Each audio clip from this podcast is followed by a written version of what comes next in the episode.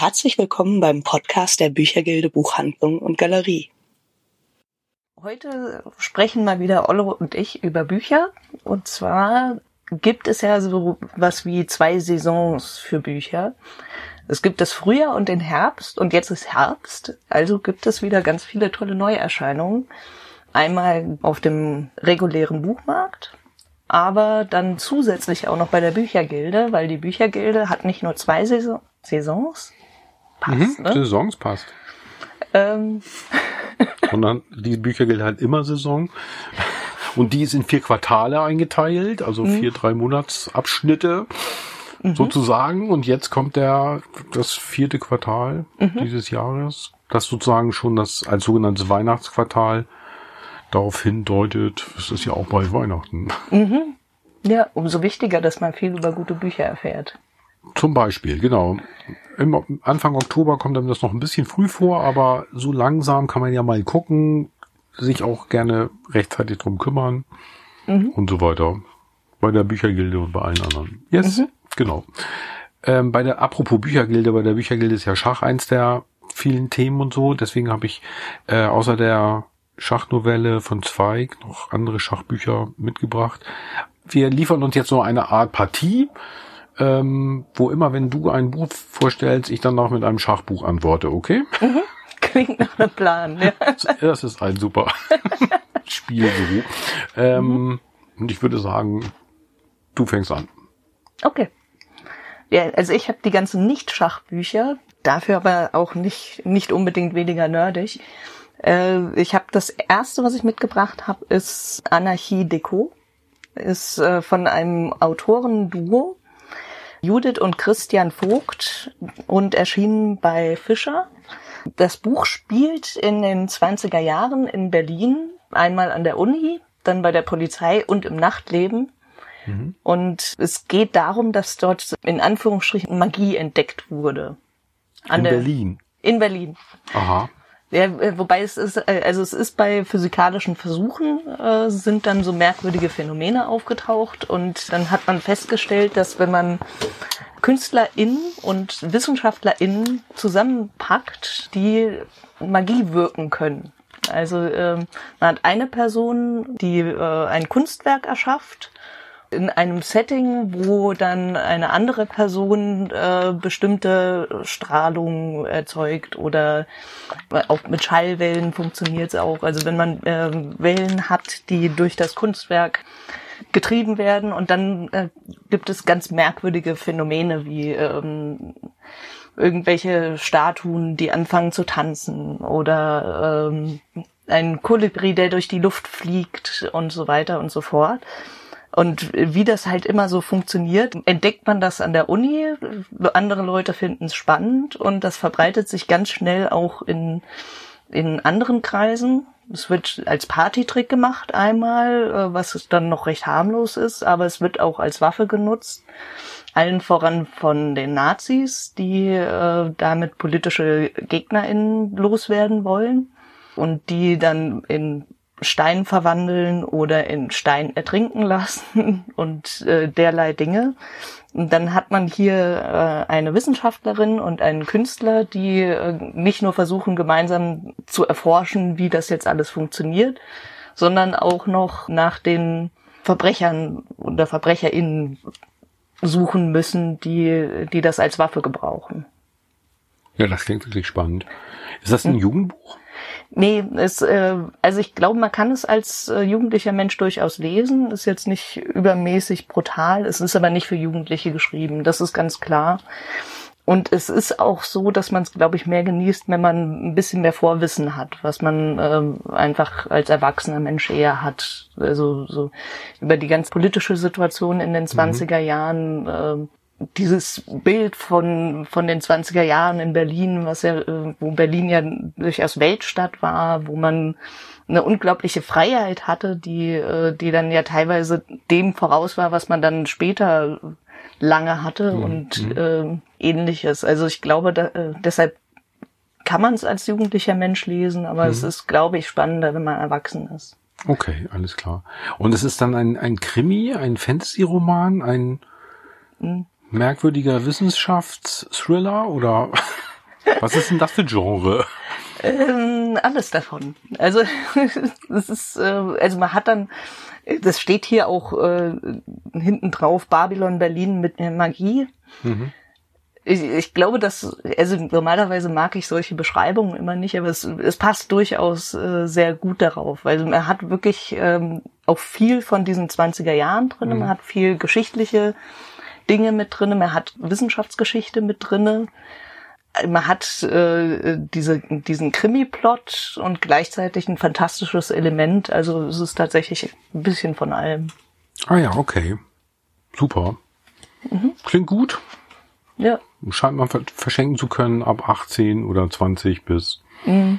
nach oben gibt es keine Grenzen. Genau. Mal wieder. Und äh, mhm. Wissenschaft und Kunst. Alles drinne. Das ist ja eine, immer eine magische Kombination. Alles klar. Definitiv. Gut. Du bist am Zug. Ich bin am Zug. Ähm, da du sagtest, es hat irgendwie alles mit drin, habe ich hier eine äh, Anthologie mit Schachgeschichten, die heißt Auf die Dame kommt es an. Mhm. Ähm, das sind, ähm, ja, es sind einfach Erzählungen, in denen es immer um Schach geht, um Schachspiel. Die sind von allen möglichen Leuten, Dürrenmatt, Nabokov, Agatha Christie, Stefan Zweig, ähm, Samuel Beckett hat auch eine geschrieben, ähm, Art Buchwald. Also es sind, sind wirklich verschiedene Erzählungen. Mhm. Ähm, die sind, die wirken in sich geschlossen. Das sind aber alles äh, Ausschnitte oder fast alles Ausschnitte aus aus anderen Büchern, in denen es um Schach geht oder Szenen mit Schach vorkommen. Ähm, okay. Ich habe, als ich das, in, ich fing so einfach an zu lesen, fand das alles ganz prima.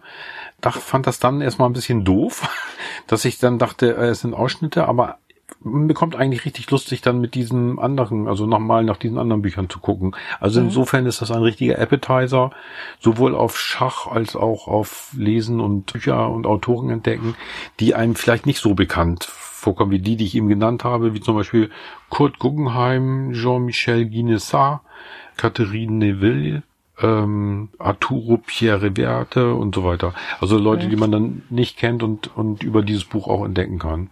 Mhm. Macht einfach Spaß. Sind Erzählungen, kann man in und Häppchenweise lesen. Mhm. Und ist äh, im Unionsverlag als Taschenbuch erschienen. Und steht auch überall dabei, aus welchen Büchern das dann stand, mhm. es gibt wo wirklich, man weiterlesen kann. Ja, es gibt ein ganz super äh, Autorenverzeichnis, ähm, wo dann dazu steht, aus welchen Büchern das kommt. Mhm. Prima Sache. Schach, Schachgeschichten für zwischendurch. Ist ja auch immer schön. Also ich, ich lese ja tatsächlich auch gerne mal so kurze Sachen, mhm. die man einfach mal dazwischen schieben kann während dem Mittagessen oder so. Zum während des Mittagessens verschlingen, genau. Gute Sache. Du bist wieder am Zug. Okay, äh, ich kümmere mich dann wieder um Nicht-Schach. Äh, ich habe ein Sachbuch, das bei Kunstmann erschienen ist Anderswelt ist von den beiden Journalisten Hans Demmel und Friedrich Küppersbusch geschrieben, erlebt, recherchiert. Und zwar ist das ein, Sie nennen es selbst, ein Selbstversuch mit rechten Medien, wobei Hans Demmel in dem Fall tatsächlich das Experiment gewagt hat, dass er ein halbes Jahr lang nur sich von rechten Medien informieren lässt, nichts anderes mehr an Nachrichten konsumiert und der Friedrich Küppersbusch war im Grunde dafür da, um zu kontrollieren, was äh, mit Demmel passiert und ihm eventuell dann, äh, wie er äh, es so schön geschrieben hat, den Aluhut vom Kopf zu hauen. Oh mein Gott. Ja, und es ist tatsächlich recht spannend. Man kriegt ja häufig mit, wenn irgendwas komplett Skandalöses äh, in, äh, keine Ahnung, Tichys Einblick oder ähm, in anderen ähnlichen oder Compact und wie sie alle heißen. Ne? Äh, mhm. wenn da irgendwas ganz Skandalöses passiert, das, das kriegt man mal mit, aber sonst ist das ja doch ein Universum für sich, während man aber gleichzeitig weiß, okay, das mit der Information kann nicht so weit her sein. Aber zumindest mir geht es so, dass ich mich damit jetzt noch nie so eingehend beschäftigt habe, dass ich wirklich aus eigener Erfahrung sagen könnte, da, äh, wie das funktioniert und was da passiert, wenn man sich nur noch damit beschäftigt. Und das ist tatsächlich auch recht erschreckend, wenn er hier so beschreibt, welche Informationen er aus äh, seinen rechten Medien dann bezieht. Mhm wie schnell er auch, ähm, also er hat dann auch einen Teil drinne, wo er äh, bei YouTube Videos guckt und immer weit die Empfehlungen dann guckt, äh, wo er dann innerhalb von drei, vier Videos dann irgendwie äh, schon bei den merkwürdigsten Verschwörungstheorien landet, äh, die fernab von, von Gut und Böse sind. Mhm. Während das natürlich, wenn man diesen Weg immer wieder geht oder dann da auch irgendwann landet, äh, dass der dann plötzlich plausibel wird, dass die Erde hohl ist und von äh, Reptilienmenschen gesteuert. Mhm. Ich muss schon husten, alles klar. ja. Ja, fürchterlich. Ja, und das ist, ähm, also es ist wirklich sehr spannend, auch um da mal reinzusteigen, mhm. wie das funktioniert. Mhm. Weil es ist ja auch, mein Eindruck ist, es ist ja nicht so, dass da ähm, die Leute, die, äh, die diese Nachrichten produzieren, das wirklich bis zum Ende so glauben, sondern ähm, es für legitim halten, für ein gewisses Ziel äh, auch Lügengeschichten zu erzählen. Mhm. Also es ist wirklich gezielte Propaganda und sie funktioniert offensichtlich. Und von daher ist es schon wichtig, sich damit zu beschäftigen. Es ist von der Art her ist es schon so ein bisschen Boulevard. Es ist eine sehr persönliche Erzählung, wie er äh, die Medien konsumiert und was, was mit ihm passiert. Was ich aber jetzt nicht schlimm finde, weil es ja im Grunde das ist, was einen auch gesellschaftlich interessieren muss, was mit Menschen passiert, wenn man ähm, die berühmte Filterblase nicht mehr verlässt. Mhm. Und dann in einer Anderswelt ja. sind und dann nicht mehr herauskommen. Ja. Ja, das klingt interessant, äh, spannend und erschreckend. Ja. Ich hatte eigentlich versprochen, dass ich bei meinen Zügen immer nur mit Schachbüchern antworten würde. Dazu passt jetzt aber eine, ein Kriminalroman äh, mit dem Titel Halder von einem Max Bronski. Das ist in der Edition Nautilus erschienen. Da steht drauf Kriminalroman und ich glaube, das ist nicht wirklich als Kriminalroman zu lesen, sondern es ist tatsächlich auch ein, ein, ein Roman oder Krimi, der sich mit diesem rechten Denken wie das da in Anderswelt geschildert wird, mhm. auch auseinandersetzt. Ähm, Halder ist der, Kurt Halder heißt er, und der ist, ist hier der fiktive Präsident des Verfassungsschutzes, der ähm, auf dem Weg nach München, wo ein Mord an einem Polizisten stattgefunden hat, er ist einfach auf dem Weg mit seinem Chauffeur dorthin und ähm, rekonstruiert oder reflektiert diesen, diesen Mordfall, der da stattgefunden haben soll. Es, es ist sehr, sehr schnell klar beim Lesen, dass es sich um einen Eifersuchtsmord unter Polizisten handelt. Mhm. Die Brisanz dabei ist allerdings, dass diese drei Polizisten alle irgendwie diese rechte Denke, die so erschreckend ist, Intus haben oder irgendwie so, irgendwie so dem rechten Spektrum mhm. in der Polizei angehören, die ja hoffentlich nicht gerade die Mehrheit sind, aber gibt's halt. Mhm. Und ähm, verdächtig sind trotzdem immer nur die Linken, die dort irgendwo gerade von, von diesem Mordopfer Polizisten beobachtet werden und wo irgendwelche Dinge abgehen, aber es wird irgendwie beim Lesen immer klarer, irgendwie so, da, da passiert jetzt gar nichts. Also auch so altlinke, damalige RAF-Sympathisanten, mhm. die noch irgendwie auf der Verdachtsliste stehen, wo dieser Verfassungsschutzpräsident jetzt hofft, über diesen Mordfall in dem linken Spektrum irgendwie einen Schritt weiterzukommen. Und ähm, bei seinen ganzen Überlegungen, die so geschildert werden, ist auch immer so dieses, sein eigenes konservatives bis leicht rechtes Denken. Mhm mit drin. Es wird auch noch erzählt, wie solche Strukturen, also wie, wie jemand da an Adressen, Privatadressen von Linken kommen kann, um die dann irgendwie mit Morddrohungen zu belasten mhm. und so weiter. Wie das funktionieren könnte. Das stimmt so, wenn man das so liest, hat man, das hält man es als für so wahrscheinlich, dass man denkt, ist mhm. sicher so. Man weiß es nicht. Kann ich ja. nicht so genau sagen. Also es ist ja zumindest, weiß man ja, dass es äh, schon passiert ist. Also ja, genau, man weiß, dass es passiert ist. Es wird da irgendwie so aufgegriffen als, als Thema, ohne dass es irgendwie sehr reißerisch wäre oder mhm. so. Es, was ich unter anderem irgendwie interessant und erschreckend fand, war, dass die Überlegung irgendwie zu dieser, zu dieser rechten Denke oft von zum Teil von, von Überlegungen ausgeht oder von so Facts, die, die man auch nachvollziehen könnte. Also dass man sagt, klar gibt es Schwierigkeiten, wenn verschiedene Kulturen aufeinandertreffen.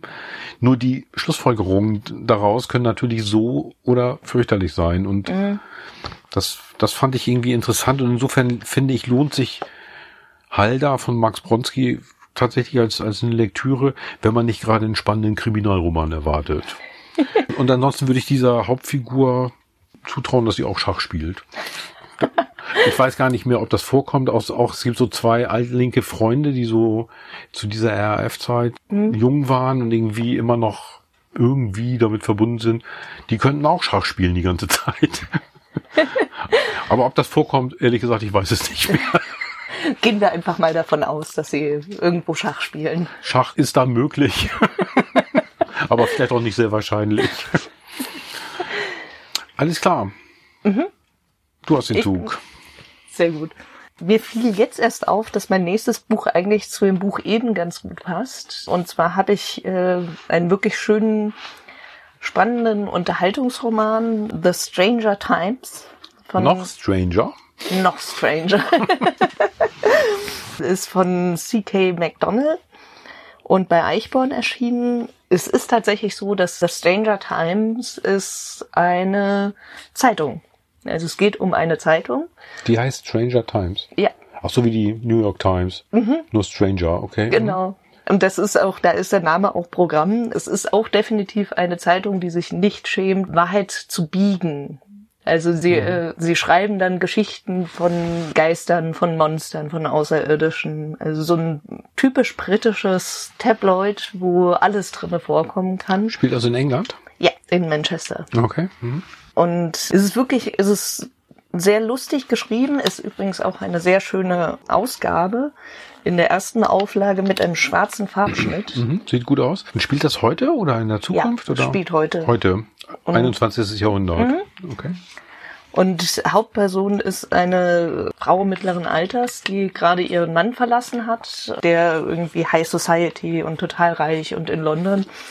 Und äh, sie dann halt immer, also im Grunde die Frau eines reichen Mannes war und dann feststellen muss, dass das dann gar nicht so einfach ist, einen Job zu finden, bis sie dann in, die, in eine alte Kirche reinstiefelt, wo die Stranger Times sitzt und direkt Posten als Redakteurin bekommt. Strange. Mhm. Strange, ja, ja, Ja. Sehr, strange alles. ja. Es gibt dann noch einen cholerischen Chef. Es gibt einen möchte gern Intern, der vor der Tür sitzt und die Redaktion belagert, äh, damit er hoffentlich endlich mal einen Job kriegt. Wessen Geschichte ist denn das jetzt? Also ist das die Geschichte von der von dieser ehemals reichen Frau oder sind Es spielen alle eine Rolle. Alle also eine sie Rolle, ist die. Hauptperson, aus ihrer Sicht wird es erzählt, Ah, okay. aber äh, sie alle spielen eine Rolle. Mhm. Und tatsächlich ist es auch so, dass dieser Intern, also die ganze Geschichte entfaltet sich dann darum, dass die, dieser ähm, junge Mann, der die ganze Zeit vor der Tür sitzt, ermordet wird oder merkwürdigen Umständen zu Tode kommt, sagen wir es so. Äh, und dann fangen sie da an zu recherchieren, also es mal so richtig zu recherchieren. Dann müssen sie auch erstmal rausfinden, wie das eigentlich funktioniert mit dem Recherchieren. Ach, weil das alles ungelernte Journalisten sind oder was? Ja, normalerweise funktioniert es halt so, dass jemand erzählt, ich habe da einen Geist erz- äh, gesehen und Ah. der sah so und so aus und sie schreiben das dann halt nieder und äh, das ist die Geschichte. Und äh, sie stellen dann halt so im Laufe äh, dieser Recherchen fest, dass eventuell an manchen Geschichten doch was dran sein könnte. Okay. Und es ist wirklich, also es ist eher lustig geschrieben, so ein bisschen strange. also wirklich einfach so ein bisschen schräg, diesen Figuren, die da auch auftauchen, die alle äh, irgendwelche merkwürdigen Charaktere sind und Okay. die eine oder andere Macke haben und äh, miteinander im, äh, zurande kommen müssen. Es ist aber kein Krimi, sondern eher so eine skurrile Gesellschaftssatire, oder? Nee, es ist äh, tatsächlich ja auch ein, ein fantastisches Element. Okay. Ähm, also es ist auch der Anfang von einer Trilogie. Das es ist Unterhaltung, Mhm. aber gute Unterhaltung. Ich würde sagen, also Urban Fantasy in die Richtung geht So in ein die bisschen. Richtung. Okay, alles klar. Ja. Mhm. Es ist eine Mischung Urban Fantasy und Krimi, würde ich sagen. Ah ja, okay. Mhm. Das ist so für beide Gruppen, je nachdem, Mhm. äh, wenn man beides gerne liest, ist das, glaube ich, perfekt. Die perfekte Mischung. Wieder so eine Mischung. Und ähm, das für Erwachsene Ja. oder und nur für Erwachsene? Also ich meine, die Grenze ist immer so, ich meiner Erfahrung nach ab 16 Liest man eigentlich äh, meistens. kann man alles lesen, ja, Ja. genau. Ja, ja. Spätestens. Mhm. Genau, also da ist jetzt auch nichts, was schwer traumatisierend ist oder so. Okay, Von mhm. daher ist es nichts, was man für Jugendliche ausschließen würde. aber es es steht auch nicht in der Jugendbuchabteilung. Nee, Alles klar, nee, gut. also es ist äh, für Erwachsene geschrieben. Gut. Dann bist du jetzt am Zug. Dann bin ich jetzt wieder am Zug. Ähm, ja, jetzt muss ich ja wieder mit Schachbüchern antworten. ähm, also zum einen, es gibt die Schachnovelle. Sagte ich das jetzt schon, dass ich das irgendwie in meiner Jugend so mit großer Spannung gelesen habe? Ähm, und dass es jetzt halt in einer neuen illustrierten Ausgabe bei der Büchergilde erschienen ist, in einem kleinen Format mit Zeichnungen von Christoph Viehweg, die sehen aus wie bisschen Kritzeleien, ähm, Bleistiftzeichnungen. Da es in der Schachnovelle aber nicht zuletzt einfach um Schach und Wahnsinn geht, passt das sehr, sehr gut. Ähm, die Schachnovelle ist irgendwie das letzte Werk von Stefan Zweig gewesen. Und er erzählt ja unter anderem von, von einem Mann, der ähm, von der Gestapo gefangen genommen wurde, aber nicht in einem Gefängnis saß, sondern in einem Hotel, dort isoliert war. Ähm, und dort hat er irgendwie zufällig irgendwie bei seinen Verhören jemandem ein Buch geklaut, das war ausgerechnet ein Schachbuch, womit er gar nichts anfangen konnte zuerst, bis er dann anfing, sich diese ganzen Partien doch im Kopf vorstellen zu können und damit einerseits ein super Schachspieler wird, andererseits äh, auch eine Art Schachvergiftung, nennt er das selber, erleidet. Und dann irgendwie Jahre später auf einer Schiffsreise gegen einen damals amtierenden Schachweltmeister spielt, dessen Geschichte in der Schachnovelle auch erzählt wird. Und ich finde es wirklich ganz enorm, wie, wie spannend diese Geschichte ist über Schach, Schach zu viel, aber auch in diese Weltläufe eingebunden. Also so, das ist schon irgendwie ein, ein wirklich tolles Ding. Und das ist dann auch, ist dann eher die politische oder die psychologische Dimension? Ich, ich würde sagen eher die psychologische Dimension, die aus so einer Sache da irgendwie herauskommt. Was ich wirklich interessant finde, ist, also es gab, gibt einmal eine Bemerkung darin, dass die Nazis, bevor sie ihre Kriege angefangen haben, also den Weltkrieg, oder ihre Armee da in, die, in diesen Krieg geschickt haben, schon die Armee der ganzen Unzufriedenen und sich zurückgesetzt fühlenden als Dissidenten, als Mitläufer und so weiter aktivieren konnten. Das fand ich irgendwie eine, irgendwie eine interessante, damals ja wirklich ganz zeitaktuelle äh, Beobachtung und Bemerkung. Ein bisschen bezieht sich auf die Schachnovelle ein Buch, das heißt Schachnovellen. Das sind vier Erzählungen von Vicente Valero. Der ist äh, ein Schriftsteller aus Ibiza, lebt dort ähm, und ist so ähm, Lyriker, glaube ich, hauptsächlich. Und Literaturwissenschaftler schreibt überwiegend Gedichte und Essays und das hier sind sowas wie essayistische Erzählungen, in denen Schach immer insofern Schach, Reisen, Essen und Literatur sind so die großen Themen dieser, dieser Geschichten. Der reist immer zu und hat dabei immer ein Schachspiel zur Hand und reist in jeder dieser Geschichten auf den Spuren einer der wichtigen Autoren, Philosophen in den 20er Jahren hinterher. Also ja, die erste Geschichte beginnt damit, dass er nach Dänemark fährt, so mitten im Winter, wo ein spanischer, glaube ich, Maler so Winterbilder malen möchte. Und als der so richtig beschäftigt ist, fährt er zu dem Haus, wo Brecht damals im Exil war und dort auch mit Benjamin mal Schach gespielt hat. Und dieses, dieses Verhältnis zwischen den beiden, also wie sie philosophisch, literarisch, politisch zueinander standen, wie eben, dass sie Schach gespielt haben, dass ähm, Brecht relativ gut situiert war, Benjamin ein wirklicher armer Hund, der sich so durchschnorren musste, bis er sein Leben nicht mehr aushielt. Und ähm, das ist irgendwie sehr spannend erzählt, finde ich. Ähm, später reist er noch ähm, nach München, wo Franz Kafka, ich glaube 1916 oder so, eine Lesung gehalten hat. Und ich glaube, eine seiner ganz wenigen Autorenlesungen und dort ausgerechnet diese Geschichte aus der Strafkolonie erzählt hat. Das ist ja die Geschichte einer ähm, eines Folterwerkzeugs, ganz grauenhaft. Das Publikum kam damit auch nicht wirklich äh, zurecht und zu Rande. Zu der Zeit waren aber zum Beispiel Benjamin und Rilke auch in München, aber wahrscheinlich nicht bei dieser Lesung. Weiß ich nicht mehr genau. Mhm. Ähm, außerdem reist er noch nach Turin auf den Spuren von Nietzsche. Mhm. Da ist auch wieder dieser Wahnsinn. Mhm. Und äh, die letzte Geschichte erzählt von Rilke, der in der Schweiz versucht hat, seine berühmten Elegien da zu Ende zu schreiben und dessen nur ein Essay über Unvereinbarkeit von Kunst und Leben oder so mhm. Künstlertum und Leben zustande gebracht hat. Mit Schach hat das insofern zu tun, es ist die Klammer, mhm. als der ähm, Autor immer so ein Reiseschachset dabei hat und eigentlich in jeder Stadt Leute zum Schachspielen findet. Mhm. Schön. Das ist sehr hübsch. Er erzählt auch noch ganz fein, was es überall so zu essen gibt. also passt das auch, kann man das wieder zum Mittagessen verschlingen? Oder? Es hat so ein bisschen so ein gehoben, vergeistigtes Atmosphäre mhm. irgendwie. Also zum Tee oder zum Rotwein. Vielleicht eher. Also okay. Finde ich einfach sehr, sehr mhm. feine, feine Erzählung. Äh, ein Satz kommt dabei immer wieder vor und der lautet so in etwa sinngemäß, wie die Schachgroßmeister seit jeher sagen, man weiß nie, wo eine Partie einen hinführt. Punkt, Punkt, Punkt. Kommt in jeder dieser Geschichten vor, dieser Satz. Schön. Ähm, Vicente Valero Schachnovellen im wunderbaren Bärenberg Verlag erschienen. Großartig, ja. Damit sind wir am Schluss der Partie. Es gibt eine Art Remis. äh, ich kann dich noch mit einem Buch Schachmacht setzen. Dann tu das bitte. Bin gespannt. Was haben wir denn da?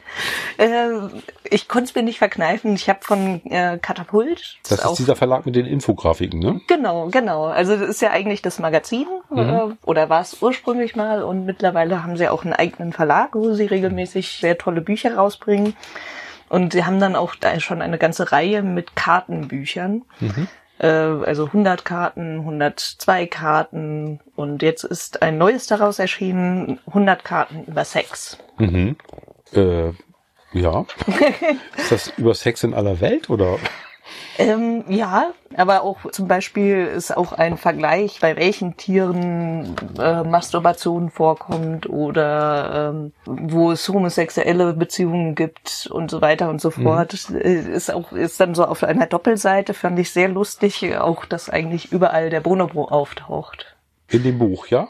Äh, nee, äh, oder in, überhaupt in der Welt bei dem, oder bei Sex? Äh, bei Sex. Okay. Ja, die, äh, Bonobos sind äh, sehr coole Tiere. Das mhm. sind ja auch Menschenaffen, mhm. äh, sind eigentlich uns sehr nah verwandt, aber nicht äh, aggressiv, weil sie sämtliche Probleme mit Sex lösen. Mhm, ja, habe ich schon mal gehört, ja. Mhm, das ist okay. sehr praktisch.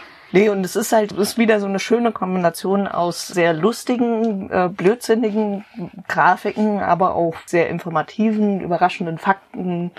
Also positive Körperwahrnehmung beim Sex, Altersgruppe 55 plus, fühlt sich am wohlsten beim Sex. Aha. Ähm,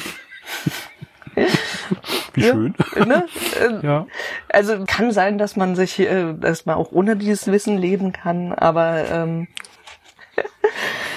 ja, aber leben und halt, lieben kann, ja. Mhm. Aber zum Beispiel, äh, was ich dann wiederum ein sehr wichtiges Thema finde, äh, wo es auch gut ist, wenn man Leute vielleicht mal anstößt, sich damit zu beschäftigen, ist äh, Sexualassistenz für Menschen mit Behinderung. Mhm, mh. Und wo es das gibt, äh, wo es nicht erlaubt ist oder nicht gemacht wird und wo es sogar von der Krankenkasse bezahlt wird. Und so. Mh. Ja, und ähnliches. Also es sind wirklich äh, sehr viele Fakten rund um das Thema Sex. Ja, und wenn du das so durchblätterst, wenn ich dich so Blättern sehe, ist das auch noch ganz schön bunt.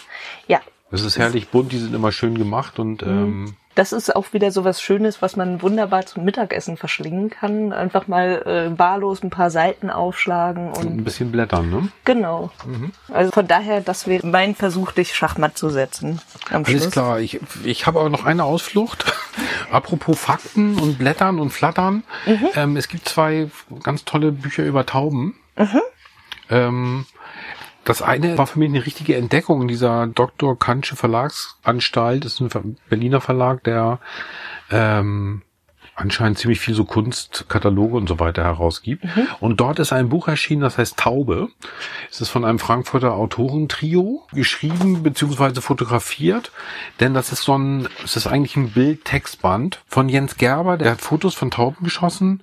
Marina Rüdiger hat ähm, so ein bisschen poetisch, essayistische Texte beigesteuert und Lauren Schlicht ähm, wissenschaftliche, so Kultur- und naturwissenschaftliche Studien zusammengefasst. Mhm. Und die Fotos, die sind alle in Frankfurt entstanden. Das sind Frankfurter Autoren, die über Frankfurter Tauben schreiben. Und ähm, Vielleicht erkennen wir dann mal eine wieder, wenn sie bei uns in den Laden kommt. Eventuell. Sein kann das, kann aber eher sein, dass, dass die Tauben uns immer wieder erkennen, weil die ja einen sehr, sehr guten ähm, auch Gesichtserkennungssinn mhm. haben und so weiter. Und ähm, ja, ganz schön gut. Die einzige Danksagung geht an das Stadttaubenprojekt in Frankfurt, mhm. die ja hier ähm, sich um Stadttauben kümmern und so weiter. Und was durch diese ganzen, das sind eigentlich alles relativ kurze Texte, relativ kleine Bilder mit viel Denkraum drumrum. Also das mhm. wirkt ein bisschen merkwürdig beim Blättern, aber es hat sowas von einem Ausstellungskatalog. Und der Jens Gerber als Fotograf arbeitet wohl gerade an einer Serie mit Porträtfotos von Tauben, die ja mhm. alle sehr individuell sind, wie alle anderen Lebewesen auch und für uns mhm. halt irgendwie alle so gleich aussehen. Ne? Vielleicht gibt es dann noch mal ein Ausstellungsprojekt. Also das fand Schön. ich sehr, sehr gut. Mhm. Und wenn man sich dann noch weiter für Tauben interessieren würde, ähm, kann man auch ein Porträt über Tauben von Karin Schneider in dieser Naturkundenreihe bei Mattes und mhm. Seitz großartige Reihe. Die kann man auch alle einfach empfehlen. Ist auch sowas, wo man dann ganz viel skurriles Wissen im Grunde, also wenn man dann einfach über Hirsche, über Kröten, Krähen, Heringe, alle mhm. möglichen Tiere ja. was, was haben kann. Relativ knapp geschrieben. So wahnsinnig, wie sagtest du eben, skurriles Wissen? Ja. Finde ich das eigentlich gar nicht. Also, weil das ist, dieses Buch hier von der Karin Schneider ist eigentlich so eine Kulturgeschichte. Mhm. Und wobei es ja ähm, beim Thema Tauben, die ein Jahr zum Teil auch irgendwie wahnsinnig ärgern, weil sie alles vollkacken. Denen geht irgendwie den alter Ruf voraus, dass sie lauter Krankheiten übertragen, was zum Beispiel gar nicht stimmt. ähm, mhm. Die übertragen nicht mehr Krankheiten als Hunde und Katzen, die wir bereitwillig in unsere Häuser lassen. und so weiter. Und ähm, mhm. auch dies in beiden Büchern in Taube von Lauren Schlicht und Marina Rüdiger oder in dem Porträt in den Naturkunden wird irgendwie auch immer mitgedacht, dieses eigentümliche Verhältnis zwischen den Menschen und den Tauben, das sogenannte Taubenproblem, weil es jetzt irgendwie so viele in den Städten gibt, und zwar tatsächlich wohl weniger als gefühlt. Ähm, es sind ziemlich menschengemachtes, denn diese, mhm, diese ja. Tauben, die hier rumfliegen, sind entlaufende Haus- und Brieftauben, äh, die sich dann jetzt hier einfach so durchschlagen. Und mhm. ähm, das finde ich ein wirklich ja. tolles Ding. Wobei ich da auch, also ich wollte es auch nicht abwerten. Mir ging es eher mhm. darum, dass das sind alles so Bücher, von denen, wo man vorher, bevor man sie in der Hand hat, nicht wusste, dass man das jetzt unbedingt wissen muss. Und wie sehr man sich dafür doch interessiert. Ne? Ja, genau. genau. Das stimmt. Also dieser, ich glaube, äh, die, diese Partie endet mal wieder Remis. Ich glaube auch, ja. man hat mal wieder gemerkt, dass wir Schwierigkeiten haben, uns zu entscheiden, welche Bücher man vorstellen sollte. Naja, das war jetzt eine Auswahl mhm. sorgfältig und liebevoll wie immer, wie wir das machen können und ähm, mhm. ein bisschen zufällig zusammengewürfelt, würde ich sagen, wie das in der Stadtgesellschaft ja vorkommen kann. Mhm. und ähm, ja, damit haben wir aber einige, hoffen wir einige Anregungen gegeben zu haben. Hoffe ich ja auch. Mhm. Genau. Ansonsten ist bald Weihnachten. Wenn noch Buchtipps fehlen, gerne bei uns vorbeikommen. Wir erzählen immer gerne noch viel mehr über die Bücher. Und erstmal wünschen wir einen goldenen Herbst. Das war der Podcast der Büchergilde Buchhandlung und Galerie. Vielleicht hören wir uns bald wieder.